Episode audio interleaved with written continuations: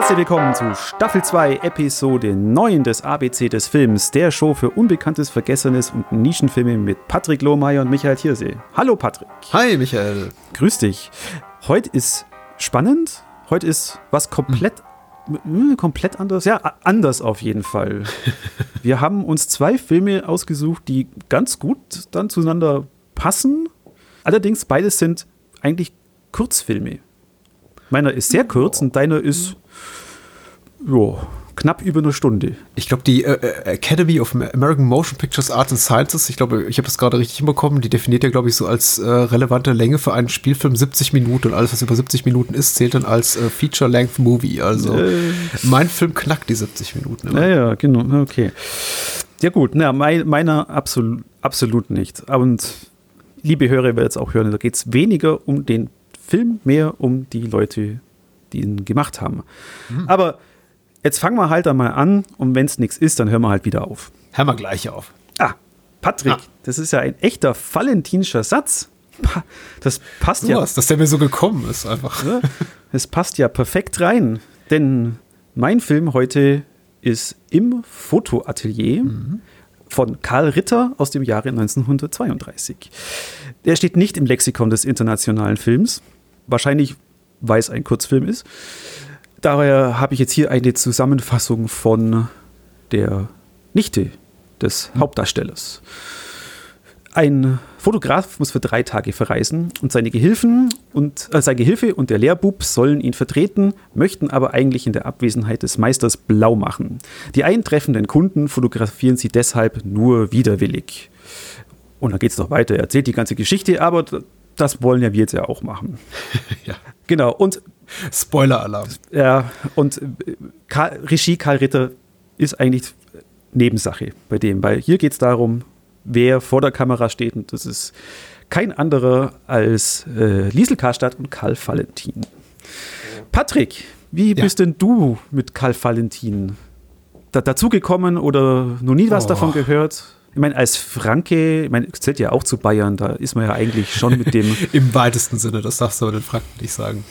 Da. Ja, also ich, ich, gemein, dass du mir die Frage stellst, obwohl du die Antwort bereits kennst. Ich habe ja mit Karl Valentin überhaupt keine Berührungspunkte. Ich habe ihn tatsächlich all die Jahre nur wahrgenommen, die äh, gut vier Jahrzehnte meines Lebens, als jemand, der unglaublich viele Menschen äh, inspiriert hat, den viele Künstler, gerade Künstler im Bereich der Komödie, im, im, im Comedy-Bereich, als ja, großen Einfluss auf ihr eigenes eigenes Schaffen nennen.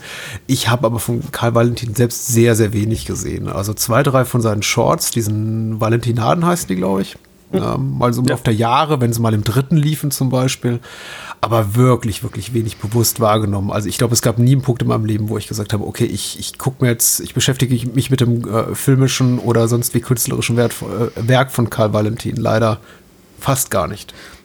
Hast du als, als Kind auch nie so diesen, äh, oder das, die geflügelten Worte von Valentin, der Buchbinder Wanninger, wenn man also ewig lang in einer Telefonwarteschleife sitzt? nein, nein. Auch nicht? Auch nicht? Nein, nicht, nein. Nicht der Wirtel, nein. der Wirtel pfrümpft? Auch nicht, okay. Nee, ich könnte wahrscheinlich eher die, die, die Lümmelfilme aus den 50er, 60er zitieren als sowas. Dann weißt du auch nicht die Mehrzahl von Semmelknödel. Sag mal. Semmelnknödeln.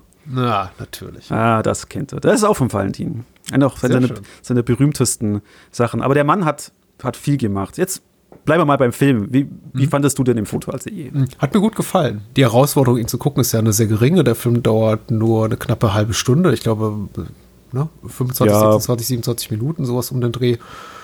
Und ähm, ich hatte großen Spaß dabei. Er ist unglaublich vielfältig, unglaublich, äh, wirkt auch unglaublich modern, also eher in seinem Dialogen, in seiner Dramaturgie, als jetzt in seiner, als so auf der technischen Ebene, denn das ist schon alles sehr, sehr statisch. Also äh, ja, 1933. Karl Valentin hat ja, glaube ich, auch nicht, war jetzt nicht der äh, Filmschaffende, der großen Wert da legte auf äh, technische äh, Finesse, sondern Oh, Patrick, nein, nein, nein, nein, nein, da kommen ah. wir noch dazu. Okay, es wirkt aber dann teilweise so, weil ich das, teilweise das Gefühl habe, Menschen, äh, er und Liesel Karl, Karlstadt treten doch mal unfreiwilligerweise so aus dem Bildkader heraus oder die Kamera fängt nicht hundertprozentig das ein, was sie soll. Aber du, technisch kompetent ist das Ganze auf jeden Fall. Das möchte ich jetzt auch gar nicht kleinreden und es ist super unterhaltsam. Also ich hatte sehr, sehr viel Spaß. Hat mir, ich habe ich hab auch äh, drei, vier Mal wirklich lauthals gelacht. Ja, nee, im, im Foto.at ist ein, ist ein klassischer Valentin. Darum fand ich es eigentlich ganz, ganz gut, dass, dass, man, dass ich das jetzt als, als I-Film genommen habe, weil äh, viele sagen ja eben, der, der Firmling, wäre dann F, hm. der Firmling ist sein Magnus Opus, Opum, Opus. Opus Magnum, ja. Opus Magnum, genau. wie das Eis. Oder, oder später dann was ganz anderes, wie die, wie die Erbschaft, zu dem wir noch kommen. Da ist eigentlich so alles, alles drin. Außer vielleicht die, ist die soziale Komponente ist, ist jetzt nicht so. Da gibt es ja zwar auch diese Dynamik vom Meister und seinem Gehilfen, diese Hierarchie, wo, er, wo sich die beiden, Alois und Loisel und wie, wie sie heißen, sich dagegen stellen in ihrer Faulheit oder zuerst in ihrer Freude blau machen zu können und dann in diesem Widerwillen diese Kundschaft zu bedienen, bis sie dann, dann ja doch am, zuletzt mit einem überaus in Körpergröße großem Brautpaar sich äh, herausgefordert fühlen, das jetzt dann auch noch gescheit auf die Platte zu pressen. Ja damals war, auf Glasplatten fotografiert. Aber da ist schon auch sein Humor drin, wie zum Beispiel, wenn der Meister am Anfang sagt, ja hier, da diese Platte ist ja total unscharf, da muss man den Kunden nochmal anrufen, damit der wieder kommt und der Valentin dann sagt, ah, den kenne ich, den kann ich auswendig fotografieren. So war's. Es wirkt sehr vertraut, das ganze Gehabe. Also auch die Art, wie sie über Kunden reden. Im Grunde, dass zwei Angestellte eines äh, kleinen Ladens, die die Kundschaft als störend empfinden. Und ich habe dieses Gefühl, zumindest wenn man in Berlin wohnt, wo Service nicht so groß geschrieben wird, hat man dieses Gefühl fast täglich. Also fühlte sich alles sehr vertraut und sehr lebensnah an, sehr authentisch, möchte ich sagen. Ja. Also er wurde ja vom Kritiker Alfred Kerr als Wortzerklauberer betitelt. Mhm. Was sehr akku akkurat ist.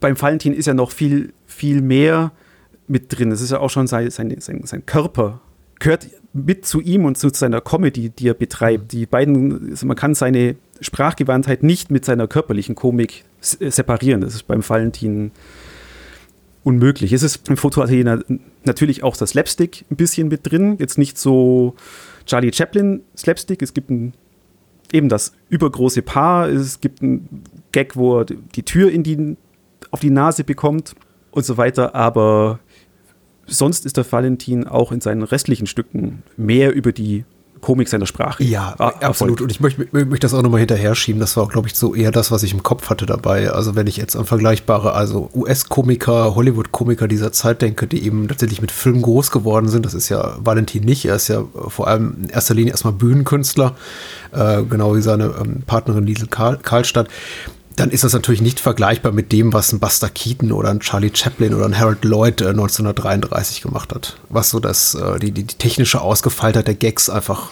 äh, betrifft. Das sind eben weniger audiovisuelle Gags als vielmehr solche, die im Wortwitz liegen. Und da ist er natürlich großartig. Ja, er wurde ja mit, mit, vielen, mit vielen Isten bezeichnet.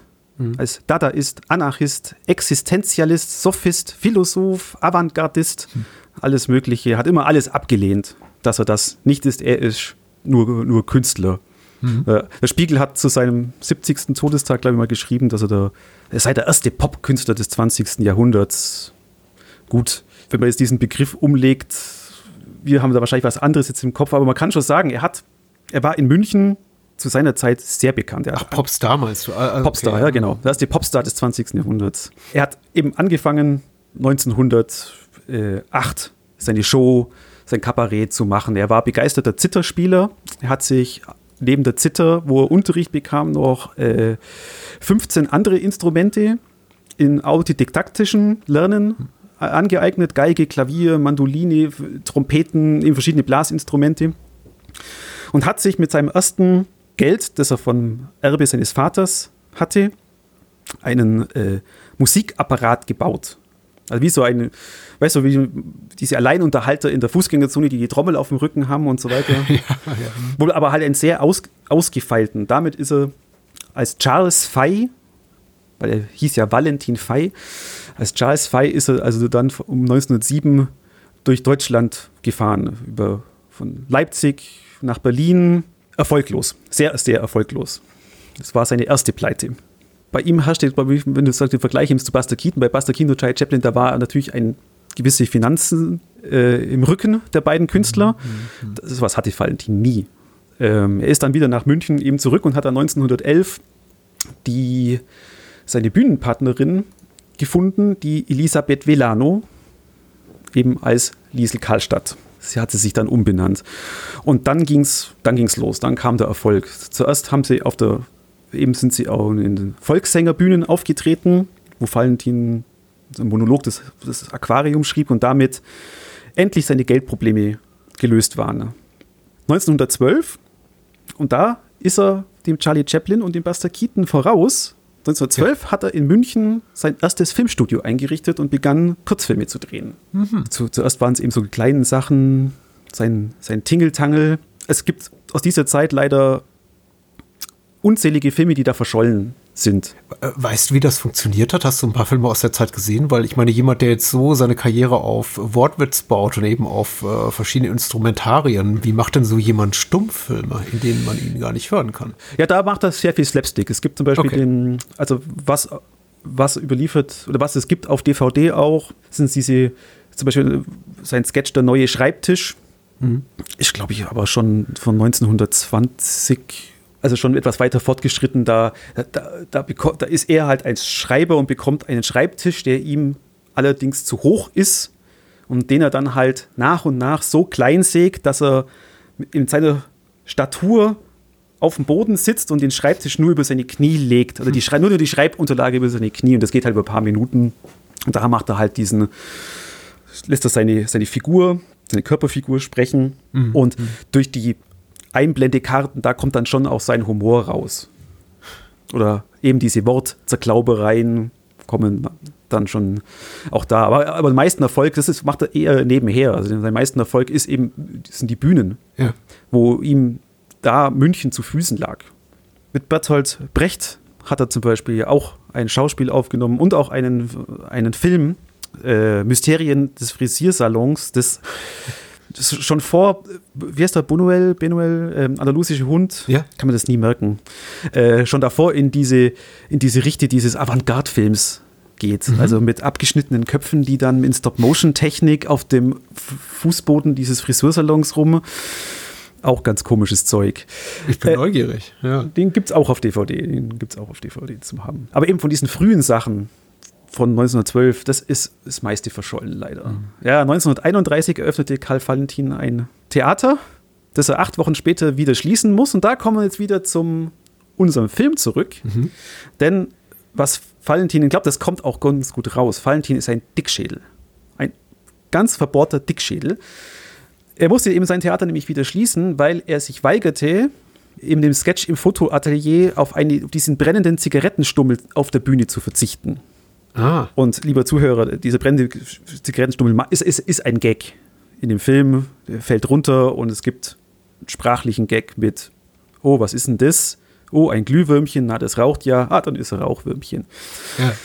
Und so. Auf jeden Fall, auf das wollte er nicht verzichten und mhm. war da eben also so engstirnig, dass ihm dann ihm halt die Feuerwehr oder die Feuerpolizei sein Theater wieder schloss. Damit war er dann also mal wieder bankrott er hatte aber zwar zwischenzeitlich immer noch diese, diese Erfolge, aber dann kam es halt auch mit der Liesel Karlstadt zu, zu Problemen, weil mhm. einerseits war sie seine Bühnenpartnerin, andererseits war sie auch seine Bettpartnerin. Dummerweise ist Valentin halt verheiratet. Ja. Nicht mit der Liesel Karlstadt. Ah, unglücklich. Man weiß ganz wenig über äh, Karl Valentins Privatleben. Also ich zumindest nicht. Ich konnte es mir nicht anlesen. Also zumindest in den öffentlich verfügbaren Quellen war da nicht viel zu finden. Es gibt zwei Boxsets vom äh, Bayerischen Rundfunk und Film 101. Eben das eine ist das mit diesen Kurzfilmen und das andere ist das mit den Spielfilmen. Er hat eben auch in Spielfilmen mhm. mitgespielt, von äh, Max Oepels zum Beispiel. Aber die Kurzfilme sind so sein, das, was, was man ihn heute auch noch kennt. Und auf dieser, auf dieser Box, da ist auch eine Dokumentation von Joe Bayer drauf, die Leute interviewt, die mit ihm auf der Bühne waren. Und die konnten schon viel über ihn erzählen. Also es kommt auch später äh, dazu eben hier mit unserem im Fotoatelier, da ist er noch sehr lustig und leicht, mhm. locker, mhm. leicht und alles ein Spaß. Das ändert sich mit der Zeit. Also gerade 1934 eben mit dem, äh, was ich vorhin schon erwähnt habe, mit dem Firmling. Mhm. mhm. Eigentlich eine, eine todtraurige Geschichte, wo der Vater mit seinem gerade frisch gefirmten Bub jetzt in ein schickes Weinlokal reingeht, in dem er für seine Klasse nichts verloren hat und sich dort hemmungslos betrinkt und dann in einer eigentlich denkwürdigen Szene über den Anzug des Buben philosophiert, weil er den von einem Kriegskamerad hat und es wird zwar nicht ausgesprochen, aber es kommt dann da raus, dass der Bub von dem Kriegskameraden wohl verstorben ist und seinem Bub passt der jetzt wie angegossen. Mhm. Ähm, das ist eben auch was, warum auch meine, meine Liebe für Valentin so, so groß ist. Wir machen immer einmal im Jahr ähm, am Fasching bei uns von unserer Gemeindejugend aus äh, eben Theater. Und wir machen viel Valentin. Das hat sich aus den 60er Jahren auch so ergeben, als der Valentin dann wieder groß oder wiederentdeckt worden ist, ganze 20 Jahre nach seinem Tod. Da, da, hat er auch noch diese Leichtigkeit dabei, auch beim Firmling. Da wird es ein bisschen runtergespielt, die Tragik, sondern man macht es ein bisschen lustiger. Aber beim Valentin ist es ab der Zeit wirklich pessimistischer. Er wird mhm. ein ganz pessimistischer Mensch, scheitert auch mal wieder an einer neuen Idee. Er hat ein Panoptikum des Nonsens mit Restaurant eröffnet 1934, mit, dass er mit seinen und Liesel Karlstadts Ersparnissen eröffnet hat, wo dann so Sachen ausgestellt sind wie ein Glas Berliner Luft oder der Nagel, an dem er seinen Schreinerberuf hängte. Und äh, zwei Monate danach ist Karl Valentin also wieder bankrott und gleichzeitig auch Liesel Karlstadt. Und äh, die hat er dann fast dazu ge gebracht, dass er sich in die Isar stürzt und das Leben nimmt. Das wiederum habe ich gelesen. Ja. Äh, und danach wird es um ihn ruhig, sehr ruhig. Hat er keine Lust mehr gehabt, Filme zu machen oder als äh, Person des öffentlichen Lebens äh, aufzutreten? Oder ich meine, in seinen letzten Lebensjahren hat er ja weder Spielfilme gedreht noch irgendwie groß auf Bühnen gespielt, gespielt wenn ich es richtig in Erinnerung habe. Richtig, richtig. Also er ist da wirklich, also 1936 die Erbschaft, auch ein sehr sehenswerter Film, aber wirklich, der ist mhm. wirklich nicht lustig. Geht es um ein, um ein Paar, das in in der Wohnung lebt, da hat es zwei Betten und einen Tisch und eine Kerze. Und die Bett, das Bettzeug ist Zeitungen und es kommt der Gerichtsvollzieher und will ihnen das letzte Nachtkastel pfänden.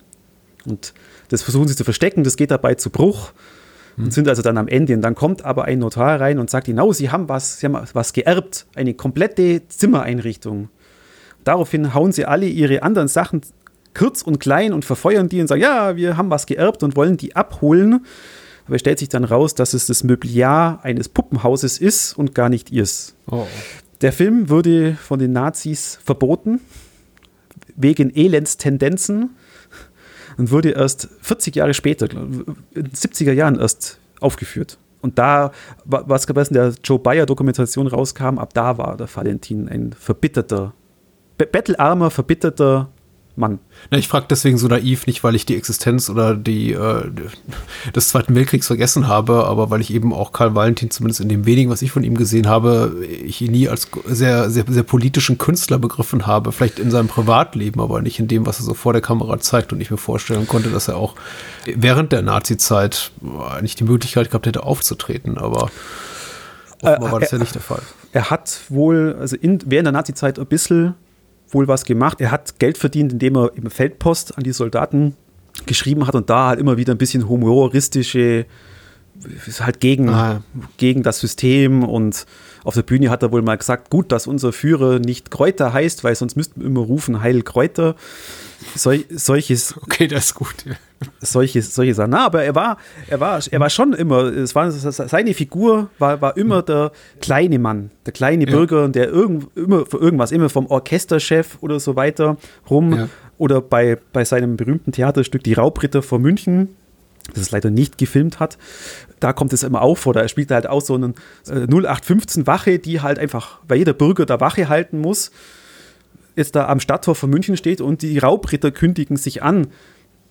Und er sich erstmal einen Spaß macht und halt die ganze andere Wache immer antreten lässt aus, aus Spaß und dann schlägt dieser Spaß aber in Ernst um, indem diese Raubritter wirklich angreifen und er dann, also seinen, seinem Kollegen, die er davor einen Streich gespielt hat, dann immer sagt, so, jetzt ist, jetzt müssen wir sterben und äh, da schon auch immer wieder diese Tragik. Am Schluss sterben auch alle also auf, die, mhm. auf dem Stück. Am Schluss ist das Stück alle tot. Äh, das bringt er schon immer, immer rein. Oder auch äh, beim Theaterstück Der Bittsteller. Das ist mhm. auch noch was, worüber man noch reden kann. Der, der, der Bittsteller. Eben auch äh, ein bettelarmer Handwerker muss eben zu seinem, zu einem Geheimrat und will ihn halt um Kredit bitten. Und der wird einfach dann nur vom, vom rotzfrechen Bengel, drangsaliert die ganze Zeit und irgendwann tickt halt der Valentin aus und schlägt den Bur auf das ganze Zimmer. Hm. Und klar, bei uns im Theater macht man das ein bisschen lustiger, da äh, mit einem, mit einem Stock und so und der Valentin muss da aber, das ist überliefert, auch in der Dokumentation, muss da rasend der Liesel Karlstadt hinterher mit, mit feurigen Augen und einem Beil in der Hand bei diesem Theaterstück. Also da bleibt einem dann schon ab und zu auch wirklich das Lachen gut im Hals stecken. Ja, so waren die Zeiten eben. Also so, zum Nationalsozialismus da war er naiv, skeptisch. Er hat sich zwar immer wieder eben diese, diese Späße erlaubt, aber man merkt eben, dass er, dass er so verbittert war. Er hat dann auch mal die Möglichkeit genutzt und andere Künstler, die er halt nicht mochte, versucht zu denunzieren. Er hat dann also einen bei der Obrigkeit gemeldet, der heißt gar nicht so und so, der heißt Jonas Sch äh, Schimmelpfennig oder so. Und die, die, Leute, der kam dann halt auch in Probleme. Der musste dann den ARIA-Nachweis bringen, hat aber nichts gemacht. Mhm. Also, das ist dann schon auch 1947 und 48 oder 1947 hat er sich wieder mit der Liesel Karlstadt zusammengetan für ein Bühnenstück. Erfolglos, war kein großer Hit. Aber am letzten Abend 1948 wurde er dann in der Garderobe des Theaters eingeschlossen über Nacht. Ja. Ohne Heizung und ohne nichts zum Zudecken und kam da mit einer schweren Lungenentzündung heim und starb dann am Rosenmontag 1948 völlig verarmt mhm. und, und, auch, und, und, auch vergessen. Denn, das muss man schon auch sagen, also die Stadt München, die er so geliebt hat, er war, ein groß, er war auch ein großartiger Sammler. Er hat eine ganze große Fotokollektion gehabt von alten Münchner Fotografien aus, den späten, aus dem späten 19. Jahrhundert und Anfang 20. Jahrhundert. Die hat er dann mal irgendwann im Stadtmuseum für 70.000 Reichsmark wohl verkauft.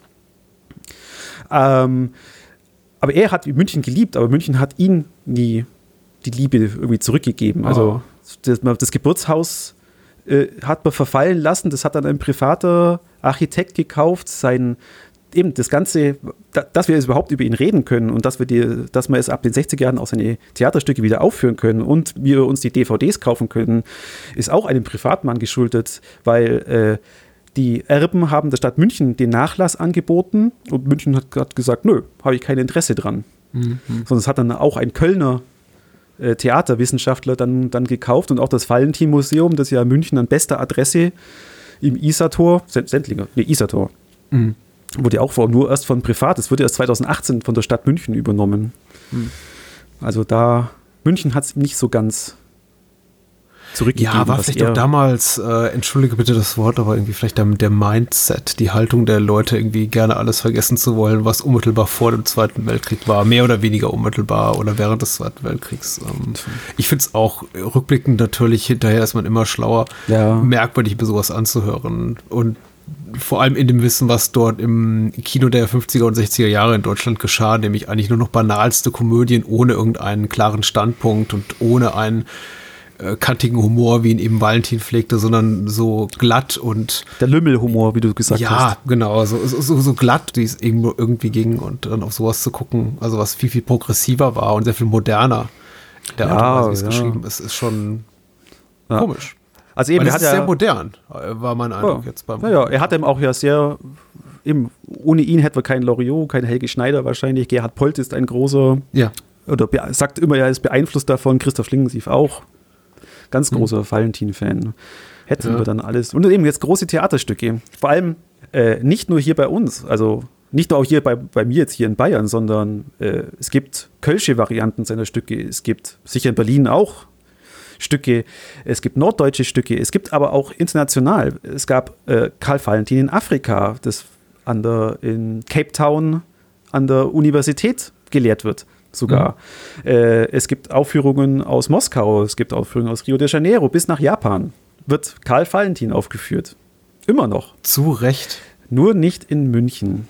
Oder den großen Theatern in München da nicht. Aber Sie haben, ihn, Sie haben ihm eine Statue an Viktor Alemark, glaube ich, gestellt, oder? Oder so ein Brunnen. Die, die glaube ich, ist auch aus Privat gestiftet. Ich vermute ich auch mal. Innere, ja. wenn, ich, wenn ich mich jetzt nicht täusche, aber ich glaube fast, die ist auch privat. Ja, jedem Künstler, jeder Künstlerin tut so Mäzen gut. Es ist wirklich schade, wenn die erst 10, 20 Jahre nach dem Tod des Künstlers oder der Künstlerin aufschlagen und dann eben anfangen, ihm, ihm zu späten Ruhm zu verhelfen. Also ich meine, er war ja vorher schon sehr erfolgreich. Bei, bei Karl Valentin, deswegen habe ich jetzt auch ganz fasziniert zugehört, ist eben tatsächlich interessant, was er für einen Bogen geschlagen hat vom absoluten Niemand zu wirklich großem Erfolg auf, auf den Bühnen und auch im filmischen Bereich, ja. um dann wieder total verarmt äh, zu enden. Und um mal wieder den Bogen jetzt zu einem Filmpodcast zu spannen, der war ja auch ein Pionier in dem Ganzen. Wie gesagt, mhm. er hat ja vor, vor Charlie Chaplin angefangen zu, äh, zu drehen. Er hat auch schon immer, es war ihm immer wichtig, dass seine Sketche aufgenommen werden auf Platte und so. Mhm. Und du wirst nicht glauben, Karl Valentin hat darüber philosophiert, dass einmal,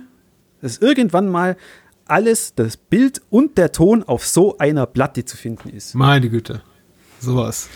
Liebe Zuhörer, wenn ihr Karl Valentin auch erst jetzt entdeckt habt, so wie mein Kollege Patrick, ja. was, es gibt, da, da gibt es noch ein paar äh, Quer Querelen. Ein Teil davon ist Public Domain, mhm. äh, weil eben klar, Valentin ist jetzt schon mehr als 70 Jahre tot, aber alles, was, wo noch Liesel Karlstadt mitgeschrieben hat, ist noch nicht Public Domain, weil mhm. sie ist noch nicht 70 Jahre tot.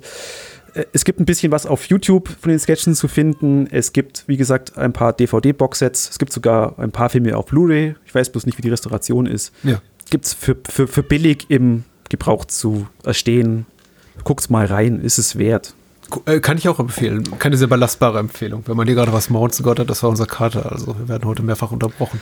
Äh, ich, also meine Empfehlung ist nicht sehr belastbar, nicht so wie deine. Das, äh, ich, ich fand deine Ausführungen jetzt ganz toll und ich werde mir auch mehr von äh, Valentin angucken. Aber äh, nur basierend jetzt auf im Fotoatelier kann ich sagen, ja, holt euch alles, was ihr kriegen könnt. Ich fand es äh, wirklich sehr, sehr stark. Ich möchte jetzt auch irgendwie das Filmgespräch ein bisschen abkürzen, weil ich glaube, wir haben dieses Format jetzt bietet gar nicht mehr so den zeitlichen Rahmen, jetzt ins Detail zu gehen.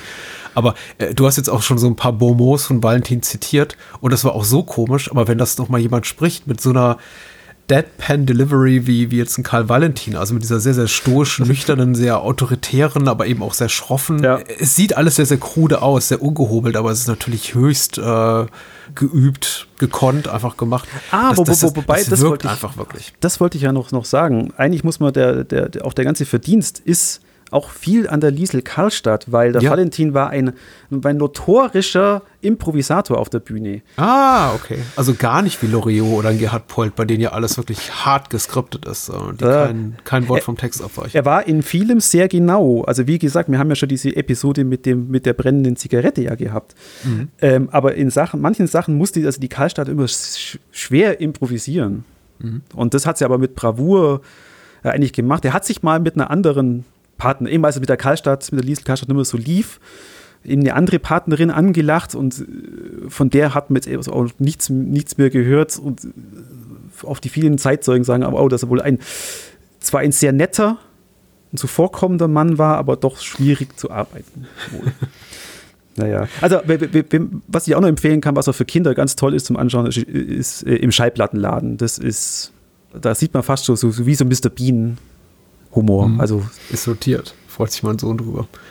Ja. Wirkt sehr modern, wirkt alles sehr modern. Also wie gesagt, technisch klar muss man Abstriche machen. Die Kurzfilme von ihm oder dieser hier ist jetzt knapp, ist jetzt knapp 100 Jahre alt, aber äh, auf, auf die Art und Weise, wie es dargestellt ist, dargeboten ist und irgendwie auf der Wortwitzebene ist das schon ganz toll. Also und diese diese diese Trockenheit, diese äh, mit der das eben alles äh, zum Besten gibt, seine seine Bomos, seine, sein Wortwitz und wie dann darauf reagiert wird, eben mit Liesel Karlstadt so eher ähm, belustigt und dann mit diesem Menschen, der hier seinen Chef spielt. Leider ist ja hier weder Cast und Crew noch wirklich gut recherchierbar. Also ich habe auch versucht rauszufinden, wenn er noch mitspielt, aber ich habe es nirgendwo gefunden.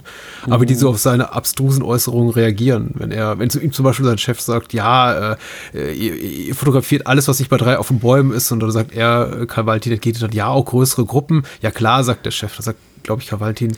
Ja, auch ein Gesangsverein. Ja, natürlich. Fackelzug. Fackelzug. Zepp Zeppelin. Mm, Zeppelin. Äh, jetzt hören sie schon auf und so. Aber es ist, er wird eben immer für, äh, für voll genommen. Das ist eben, daran liegt eben auch der Witz, dass man, dass er eben wirklich derbste und äh, merkwürdigste Äußerung von sich gibt und alle darauf reagieren, als, äh, als müssen wir irgendwie noch so ein, so ein Mindestmaß an Glaubwürdigkeit entgegenbringen oder ihn ernst nehmen. Also eine Dynamik, die ich jetzt auch nicht nacherzählen kann, aber ich mir hat es unglaublich viel Spaß gemacht. Ja, das Rauchwürmchen, ja. Das, das, das ist so ein Highlight. Ich verstehe, dass ihr das unbedingt da drin haben wollt. Das ist auch ein zeitlos guter Gag. Ja, ja da gibt es eben, und, wie gesagt, eben auf, dem, auf einer Theaterbühne, auch von der, von der Laientruppe, so wie wir das sind. Man kann da, wenn man mit, mit auch so gute Schauspieler habt wie wir. Wir haben wirklich so welche, die halt den, Schall, den Valentin da auch gut verkörpern können. Mhm.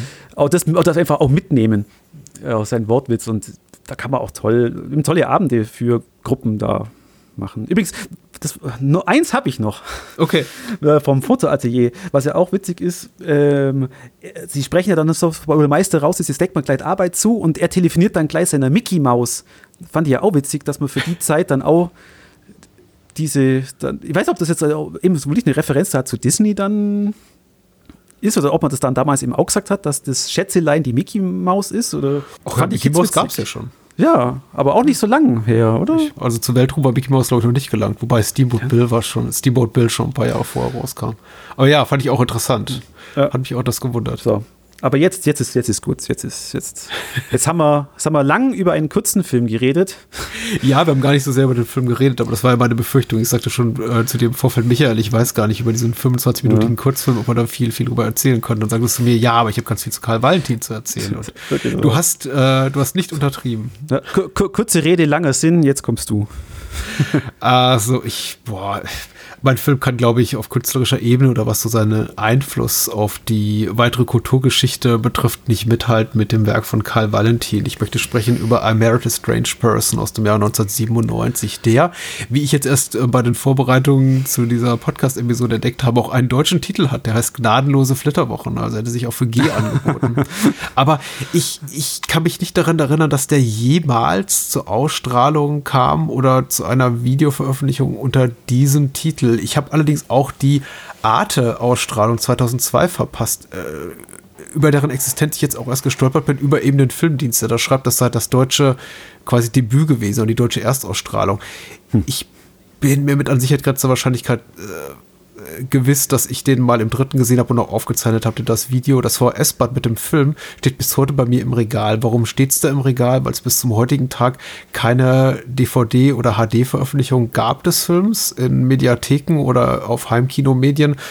Äh, Bill Plimpton, der Regisseur, ist sowieso so jemand, der in Deutschland komplett unter ferner Liefen läuft. Der ähm, im internationalen Segment, vor allem im englischsprachigen Bereich, ein sehr, sehr angesehener Animationskünstler ist und den hierzulande fast niemand kennt. Aber man kennt ihn. Und auch wenn die meisten Leute so erst erstmal denken, Bill Plimpton noch nie gehört, haben ja, sie wahrscheinlich schon mal was von ihm gesehen. Das war auch mal, erinnerst du dich ans, vor zwei Wochen, da war das auch so. Was, was, was für ein Film, Patrick? Wie, von wem? Äh, Bill Plimpton kennen wahrscheinlich die meisten Menschen aus den MTV-Shorts, die früher zwischen den Videos äh, liefen und auch aus einer Fernsehreihe, die MTV zusammen äh, zu Beginn mit äh, BBC Television äh, produzierte, nämlich Liquid Television und die dann später auch bei MTV lief, wo auch andere äh, animierte Kopfgeburten das Licht der Welt erblickten. Zum Beispiel Eon Flux lief da zum allerersten Mal mhm. äh, die, die später auch eine eigene Serie bekamen.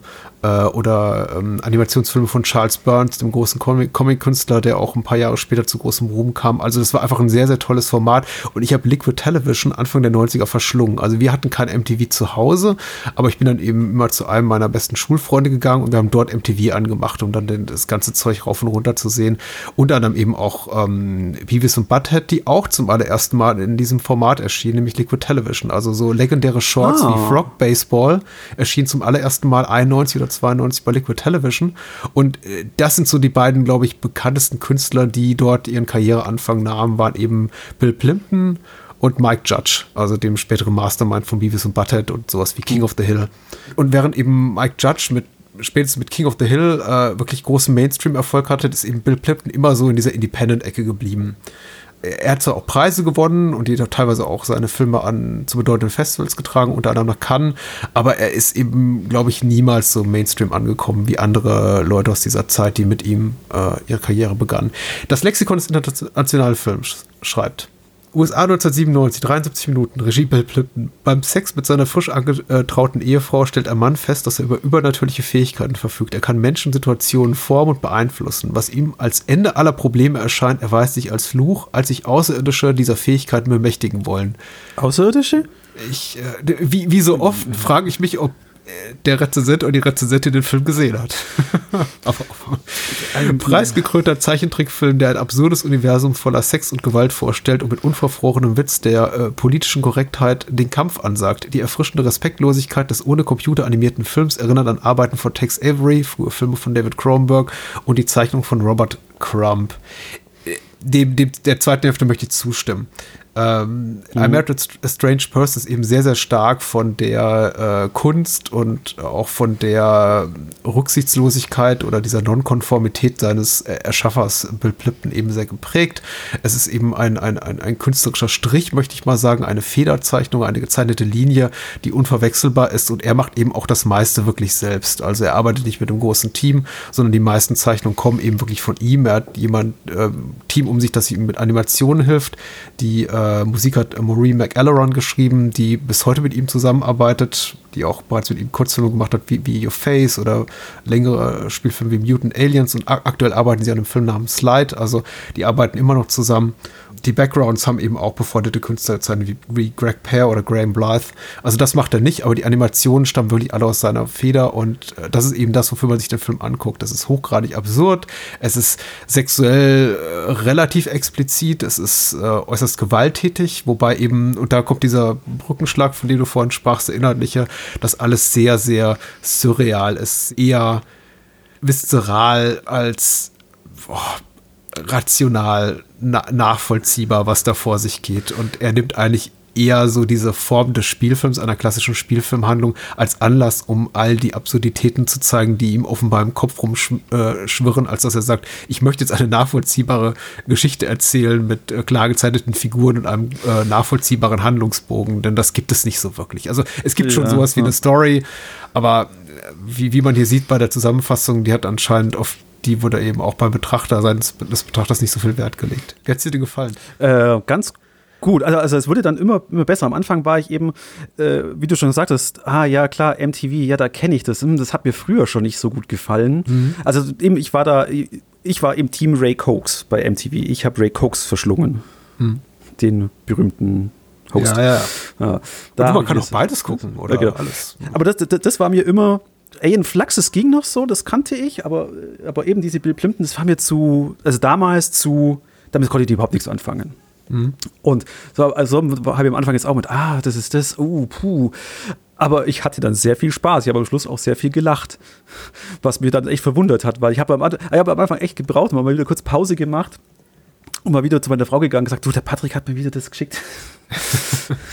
nee, und dann äh, eben zum Schluss äh, sehr viel Spaß. Ich, immer, die, die Gewalt kam ja wirklich erst, erst so am, am Schluss raus. Davor ist ja eher so diese, ah, das müsste ich auch nicht sagen, so Body Horror, ja, so, so also ich, kann, ich kann verstehen, wo das Cronenberg herkommt.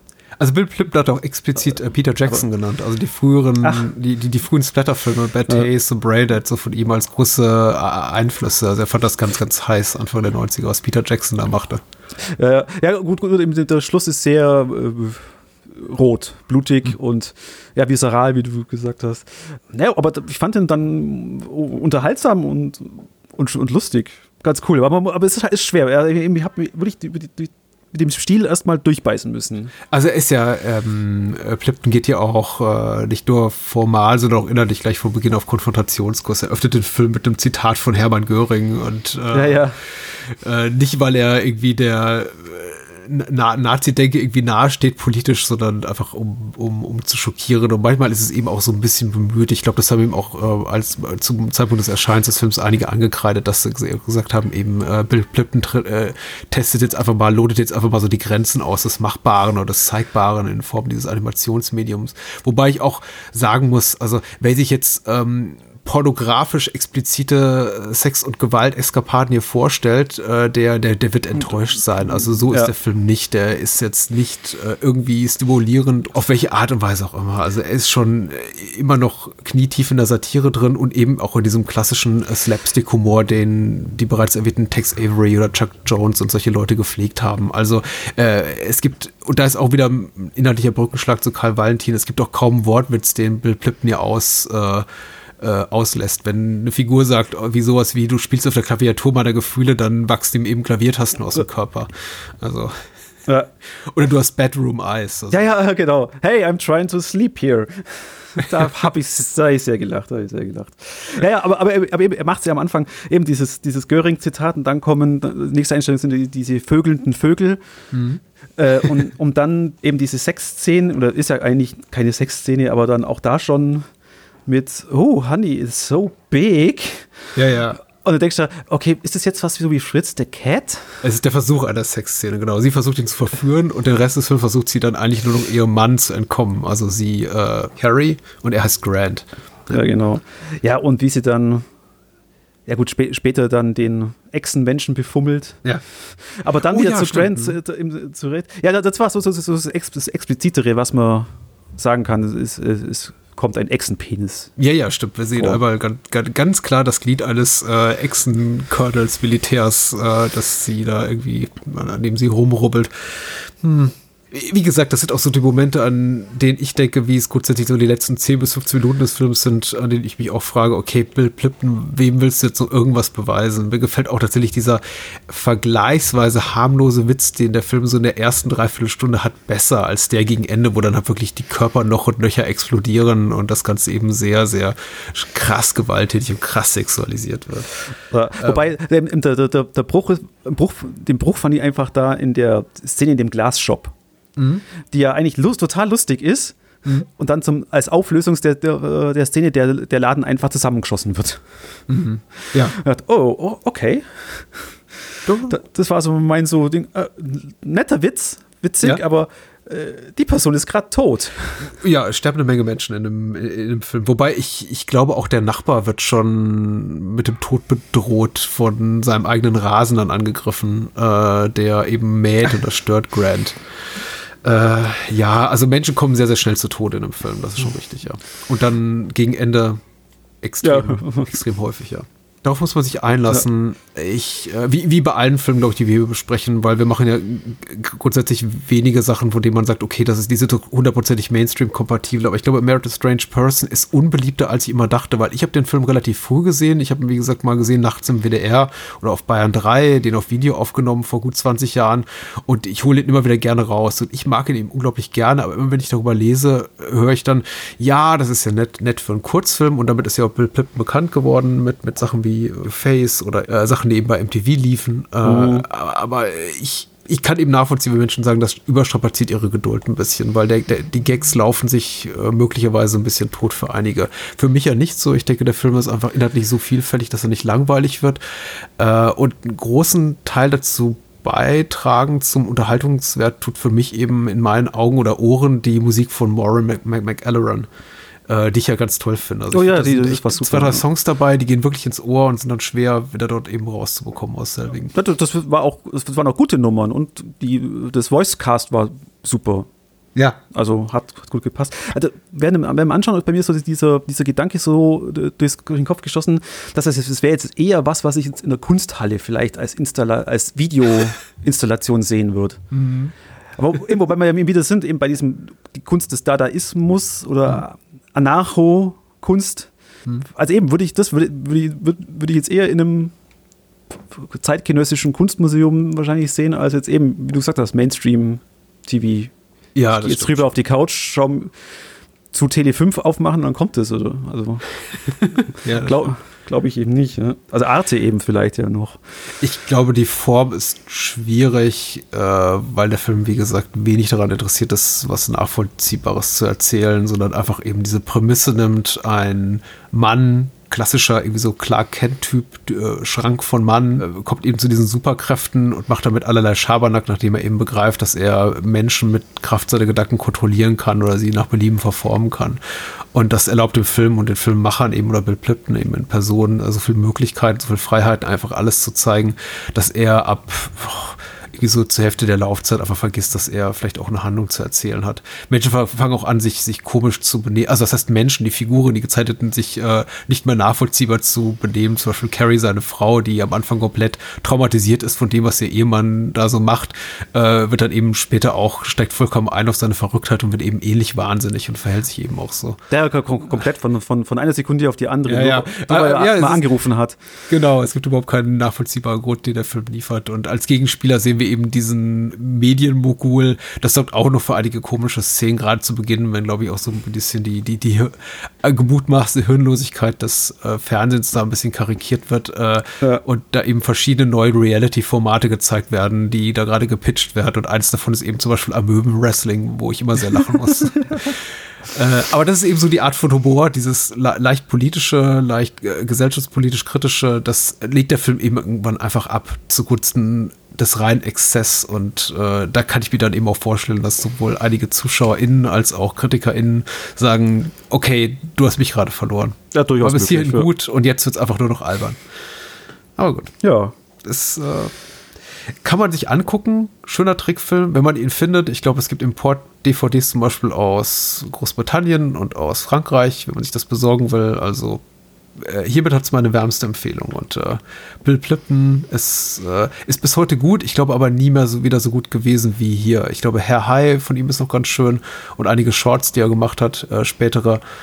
Ich bin auch zu wenig versiert mit seinen aktuellen Sachen, um da groß zu beurteilen zu können. Aber I Married a Strange Person ausdrückliche Empfehlung. Pflichtig dir bei. Mhm. Jetzt haben wir zwei Kurzfilme in langer Zeit durchgekaut. Ja, danke für die, für die Ausführungen zu Karl Valentin. Ich fühle mich bitte, bitte. zwei IQ-Punkte schlauer als vorher. Genau, ja. Und dann, danke, dass ich jetzt mal Bill Plümpton gucken konnte. Ja. ja, äh, nächste Woche wird es wieder etwas klassischer, ne? Ich weiß es nicht. Ich, habe keine Ahnung. Keine Ahnung. Oh. J, J. Ja, ich glaube schon. Was mit Jesus? Naja, mal gucken. Aber ich weiß, bei mir, bei mir ist dann auch wieder so eine Figur, eine Reizfigur am Start. Man darf gespannt sein. Ja, genau. Ja. Bis bye in zwei bye. Wochen. Macht es gut.